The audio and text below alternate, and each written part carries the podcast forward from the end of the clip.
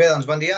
Estem aquí a l'Espai de la Futura Channel, a Pols a l'Aigua, on anem parlant de diferents reptes i diferents temes d'actualitat que tenim al voltant de l'aigua. I avui ens estrenem amb les entrevistes i ens estrenem amb, amb en Lluís Basteiro, que és el coordinador de, de la MAP, de l'Associació de Municipis i Entitats per l'Aigua Pública. Bon dia, Lluís, què tal? Bones. Uh, escolta, Lluís, um, què està passant amb l'aigua? Perquè tan aviat sembla com que les notícies Uh, tenim temes d'aigua, de que hi ha un conflicte amb aigües de Barcelona, com que uh, hi ha municipis que diuen que hi ha coses judicials. De, llavors, de cop i volta, estem tres mesos que no està passant absolutament res. Um, quina la situació tenim avui amb l'aigua uh, aquí a Catalunya? Entenc que es refereix a, a, a l'abastament d'aigua als municipis, eh? Uh -huh. eh? L'abastament d'aigua potable. Doncs a Catalunya en aquests moments la, la, la situació és d'una una certa, diguéssim, parlaria d'una efervescència moderada no? de municipis que s'estan plantejant eh, passar a la gestió directa del, del servei. No? Molts municipis que durant dècades han tastat eh, a la gestió privada de l'aigua i que s'han acabat convencent que no és el model que els hi agradava perquè han trobat que té doncs, defectes molt, molt, molt acusats. No? Llavors, en aquests moments estem parlant del voltant d'una d'una quarantena de municipis al llarg de tot el territori que estan fent aquest moviment de tenir concessions eh, per dècades a plantejar-se passar cap a la gestió pública. És cert que la sentència que hi va haver el 2019 a, a l'àrea metropolitana de Barcelona eh, al voltant del, de la possible anul·lació del contracte d'aigües de Barcelona favorable a, a aquesta empresa, doncs, aparentment va desinflar una mica el moviment, però la realitat és que a, a, arreu del territori eh, l'onada segueix. No? Llavors, eh, coneixem molts municipis que estan passant a gestió pública i no coneixem municipis que estiguin passant a gestió privada. Això vol dir que està havent un, un, un tom mental no? en, el, en, els nostres, en els nostres municipis. Què, què esperen obtenir els municipis amb aquest canvi? Per què el fan? Doncs, doncs el fan perquè després de, de 30, 40, 50 anys de gestió privada, totes aquelles, aquelles eh, promeses que se'ls van fer no s'han acabat de, de complir. No? És a dir, eh, doncs que la, la competència, no? és a dir, el fet de fer una, una licitació per la gestió del servei portaria preus més baixos de l'aigua, han vist que això no és així. Eh? És a dir, el darrer informe de l'Observatori de Preus de l'Agència Catalana de l'Aigua, de l'ACA, eh, afirma que l'aigua d'operadors privats és un 23% més cara que la d'operadors públics. Per tant, una primera promesa incomplerta. L'aigua serà més barata si la... Doncs això no, no ha passat.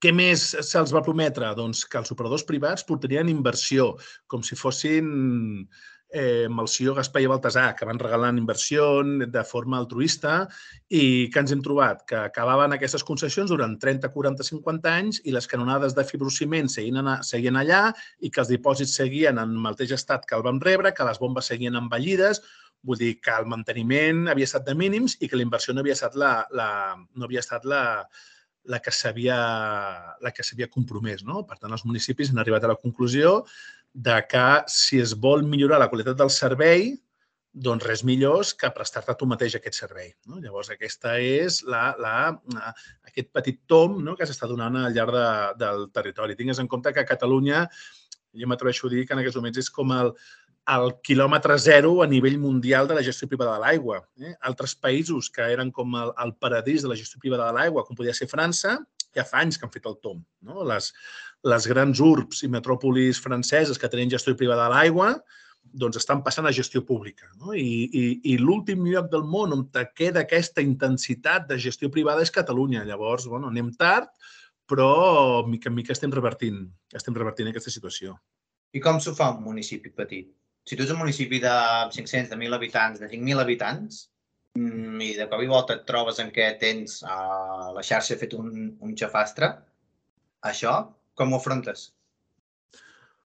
Bueno, um, aviam, eh, el primer que ho has d'afrontar amb, amb, amb voluntat política i, amb, i, amb de, i, i dedicant els recursos que, que, que necessites. Tingues en compte que uh, dels 940 i fitxa municipis que hi ha a Catalunya, eh, al voltant de 500 fan gestió pública de l'aigua. Vull dir, la majoria de municipis de Catalunya fan gestió pública. Per tant, no estem parlant d'una marcianada, d'una cosa, d'una extravagància, sinó que estem parlant d'una cosa que respon a la normalitat. És cert, és cert que són sobretot municipis petits, no? perquè el 78% de la població de Catalunya viu en municipis on, on reben l'aigua d'operadors privats.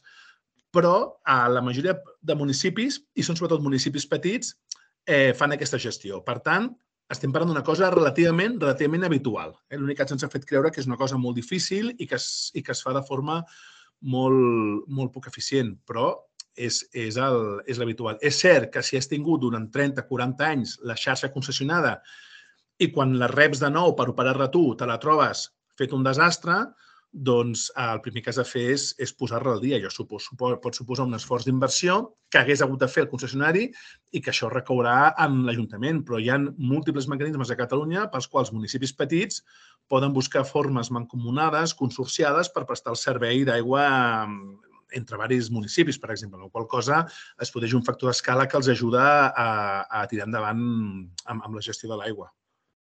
I les lleis ajuden en aquest sentit? bueno, el problema és que tenim un...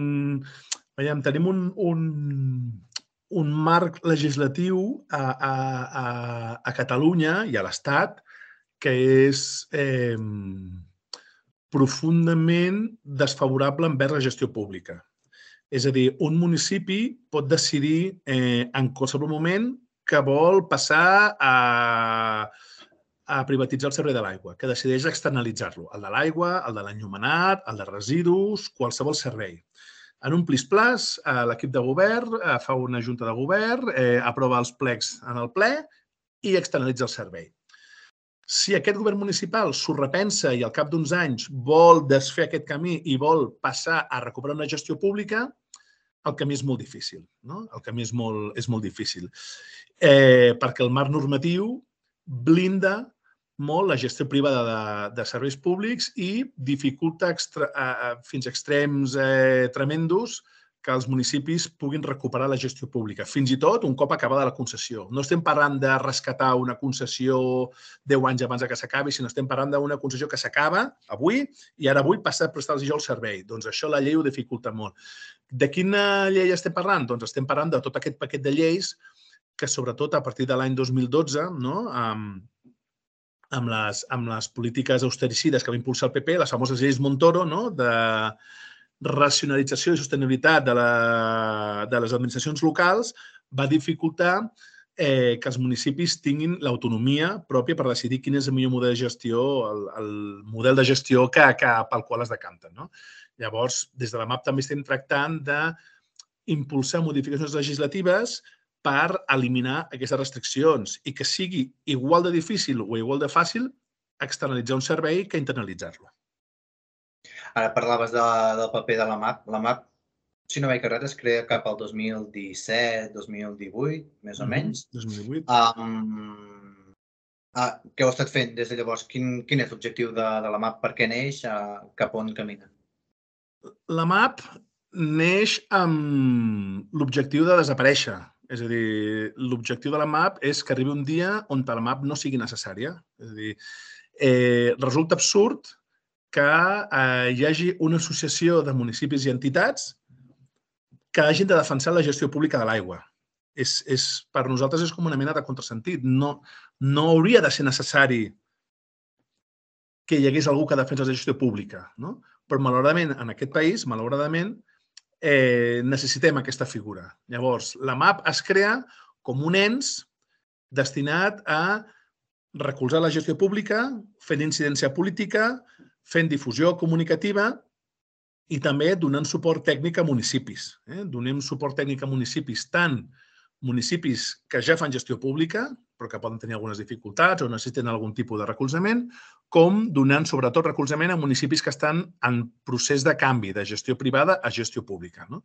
Llavors, aquesta és la, aquesta és la tasca de, que, està fent, que està fent la MAP. Uh, van començar, ho van, la van començar eh, vuit municipis, no? com els vuit de Sierra Maestra, no? és a dir, vuit municipis, eh, diguéssim, amb una idea una mica, diguéssim, semblava doncs, difícilment assolible i avui dia ja som 64 eh, els, els socis, els membres de, de, de la MAP, que representen ja el 46% de la població catalana. Vull dir, són municipis, no parlem de municipis eh, amb poc pes i disseminats pel territori, sinó que estem parlant de municipis molt rellevants, capitals de comarca, que, que, que amb un pes poblacional important i això i, i segueixen afegint-se municipis. No? És a dir, ahir ens van comunicar que Sitges no? s'havia adherit al, a, a la MAP també, vull dir que, que seguim creixent i sentim que, que cada cop més doncs, la MAP és un, un actor de referència en el terreny de joc. No? Mm -hmm. On són ara els punts calents a Catalunya? Quins municipis? Els punts, eh, els punts calents a Catalunya, bueno, jo, bueno, eh, com a punts calents entenem de... Podem entendre dues coses, no? És a dir, un, punt, un tipus de punt calent és en aquells parts del territori on, on s'estan produint més remunicipalitzacions, no? I després hi ha altres punts calents que són aquells on està havent un conflicte judicial no? entre els concessionaris que no volen deixar anar el seu negoci i els municipis que volen, que volen recuperar la seva la, la, la gestió directa del servei. No? Llavors, eh, perquè com, com et deia, al voltant de 40 municipis estan passant, estan en trànsit de canvi de forma de gestió, Uh, I hi ha uns 50 municipis a Catalunya afectats per conflictes judicials associats a aquest canvi de forma de gestió. Val? Llavors, són aquests dos tipus de, de, de, de calentures que tenim, que tenim entre mans. No? Canvi de model de gestió i conflictes judicials associats. Uh, en aquest moment, aquí on estàs tu assegut, no? que a Osona, doncs Osona és una de les puntes de llança del procés de, del procés de de recuperació de la gestió directa de l'aigua. Eh? És a dir, aquest mes d'abril, eh, quatre municipis de d'Osona han recuperat la gestió directa del servei. No? Són Vilatorta, Balanyà, Torelló i Sant Vicenç de Torelló. Eh? Llavors, eh, la creació d'aquesta empresa pública comarcal està fent d'efecte crida i ens estan arribant veus a molts municipis que voldrien estar ja passant cap a, cap a, la, cap a aquesta gestió comarcal de, de l'aigua 100% pública. No? Aquest és un punt calent. Un altre punt calent el tenim als Vallesos. El Vallès és una part del territori de Catalunya on s'estan acabant moltes, moltes concessions i s'estan produint moviments de municipis que estan passant a recuperar la, la, la gestió pública. Eh? Eh, Terrassa no? va ser, ha estat com la gran remunicipalització, però al, al voltant de Terrassa tenim Sant Cugat del Vallès, tenim Ripollet, Sant Quirze del Vallès, que acaba d'aprovar eh, aquesta setmana passada ja l'aprovació final pel canvi de forma de gestió, tenim Sant Antoni de, Sant Antoni de, de Vilamajor, eh, Martorelles també està començant a treballar, vull dir, hi ha diversos municipis que estan fent ja el trànsit de la forma de gestió. Més punts calents, comencem a detectar molt de moviment a la zona del Maresme, Masnou, Vilassar de Dalt, Sant Isca de Vallalta, que estan també mm, començant Arenys de Mar, eh, Montalt, i també s'estan començant a produir alguns moviments interessants a, a la zona de l'Empordà. A la zona de l'Empordà també estan començant a aparèixer molts municipis amb voluntat de recuperar la gestió Torroella de Montgrí, eh, la Bisbal, eh, Castelló d'Empúries... Vull dir, és tot, tot potser jo diria que en aquests moments el moment està més concentrat a l'àmbit de Barcelona i comarques de Girona, eh, i on ja està havent menys moviment potser és a les comarques de, de, de, del Camp de Tarragona i a la zona de Lleida. Però detectem molt, molt de moviment per tot arreu. Parles de conflictivitat amb els concessionaris, però en realitat ho podríem dir en singular, no? Concessionari. Sí, sí, sí, sí, perquè el, el, el, el, diguéssim, el, el, el, el, qui té el domini de mercat entre el sector privat de l'aigua a Catalunya és, és Agbar. No? És a dir, quan ens diuen que la competència és bona per tal, és que aquí no hi ha competència. Vull dir, aquí ja, és a dir, és un, és, és un, és, és Aigües Akbar, que és qui té doncs, el, el, el ple domini. No? És a dir, el, el 80% de les concessions privades de Catalunya estan en mans d'Akbar. Eh? Llavors, eh, hi, ha, hi ha aquesta posició de domini. Llavors, eh, clar, el, el, el, el, les, les seves accions, els seus dividends depenen de la seva quota de mercat. Llavors, eh, aquesta empresa defensa amb, amb, amb ungles i dents doncs, mantenir la seva activitat. Llavors, quan un municipi decideix lliurement, a través del seu ple municipal, eh, passar a gestió directa del servei, per les empreses privades és una mala notícia, perquè perden, perden quota de mercat. Perden quota de mercat. Llavors, una empresa pot plantejar-s'ho en el sentit de dir, bueno, escolta, doncs el ple municipal ha decidit fer el canvi de gestió i, bueno, doncs he gaudit del servei durant 25 anys i, i ja se m'ha acabat, doncs ja està, no passa res. Però hi ha altres empreses que decideixen lluitar-ho fins al final, encara que sigui enfangant-ho en, els, en, els, en els tribunals. Llavors, què, què ens estem trobant com a pràctica habitual? Que les decisions dels ajuntaments eh, que passen, que volen passar a gestió pública, es veuen arrossegades de forma sistemàtica cap als tribunals. No? De forma que el sol fet de que un secretari municipal o un alcalde o una alcaldessa rebi un feix amb un contenciós administratiu de 200 pàgines, doncs, doncs els intimidi. Els intimidi i diguin, hòstia, ara haig de batallar jo amb això, ui, espera't, espera't, m'ho penso, tal, potser no, millor m'estalvio un conflicte judicial. Llavors, hi ha una primera estratègia intimidadora, no? de dir, bueno, jo tracto d'intimidar els governs municipals que sàpiguin que si volen passar a judici directe, eh, els obriré una guerra interminable en els, en els tribunals. Arenys de Munt eh, va ser un dels primers municipis en remunicipalitzar. Eh, han tingut durant nou anys la liquidació del contracte amb Akbar als, als tribunals. Nou anys.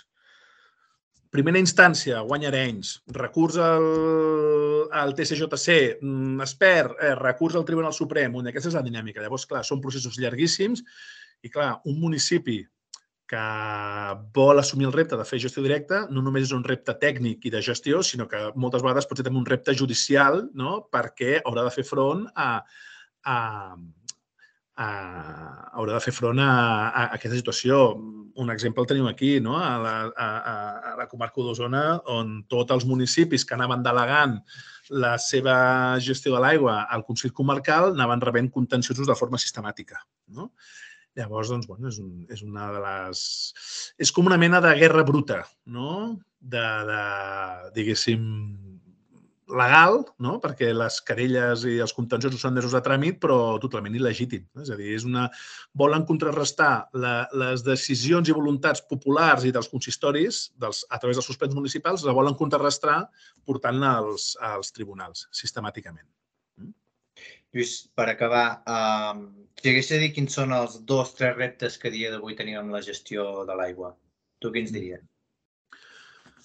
Bueno, um, aviam, um, um, jo, és que per, per sobre, de, per sobre de, dels tres grans reptes, no? un ja hem estat parlant, no? és a dir, que la gestió de l'aigua estigui en mans públiques. No? Per mi és com el, el gran repte i, de fet, és el, el treball central que fem des de la MAP. Per tant, per mi és un dels grans reptes. No? Aconseguir que Catalunya eh, s'estengui no? la, la, la taca de municipis que fa gestió pública. Per mi aquest és un dels, un, un dels grans reptes. No? L'altre repte és que no n'hi ha prou amb una gestió pública. És a dir, volem que la gestió de l'aigua eh, sigui transparent, sigui oberta a la participació ciutadana, no? hi hagi una governança col·lectiva de l'aigua. Per tant, nosaltres sempre diem que no, no, no és només que l'aigua sigui titularitat municipal i gestionada des del propi Ajuntament, sinó també pensem que és fonamental que aquesta gestió sigui el més democràtica possible, el més transparent i el màxim de participació. Aquest és un altre repte. No? És a dir, no gestió pública per se, sinó com volem que sigui aquesta gestió pública. No? I el tercer repte és un repte que, que, que ho supera tot. És a dir, uh, que és la, la, la, la gestió del recurs aigua a Catalunya, més enllà de l'abastament domiciliar o, o, o, o municipal, sinó afrontem una greu crisi, una greu crisi de l'aigua, de disponibilitat de l'aigua, de qualitat de l'aigua. Eh, ara hem pogut compartir no, amb altres entitats no, de, de de Catalunya totes les esmenes que s'estan fent el tercer cicle de planificació hidrològica no? que està impulsant l'Agència Catalana de l'Aigua. Eh, I, clar, et portes les mans al cap. No? És a dir, la sensació que hi ha a Catalunya és que el recurs d'aigua és infinit, que se seguim en un sistema basat, seguim en un sistema completament basat en, en, en satisfer la demanda, la demanda pot demanar, demanar, demanar aigua, que sempre hi haurà prou oferta i això és, això és un, un error. I em sembla que, per exemple, a Osona veiem una, una, una dels greus una, un dels grandíssims col·lapses d'aquesta forma de pensar. No? És a dir, eh, la indústria porcina càrnica creixent, creixent, contaminant els aqüífers, aquí sembla que no passi res perquè sempre hi haurà prou aigua per tothom. No? Llavors, jo penso que són els tres grans reptes, no? gestió directa, gestió democràtica i, i, i vetllar pel recurs d'aigua a Catalunya. No? Aquests són com els tres grans reptes que li veig. Molt bé, doncs escolta, Lluís, gràcies pel teu temps. Um, ànims, encerts i força en tot el Moltes camí gràcies. per davant per, per la MAP. I res, estem en contacte i fins la propera. Molt bé. Adéu, bon dia.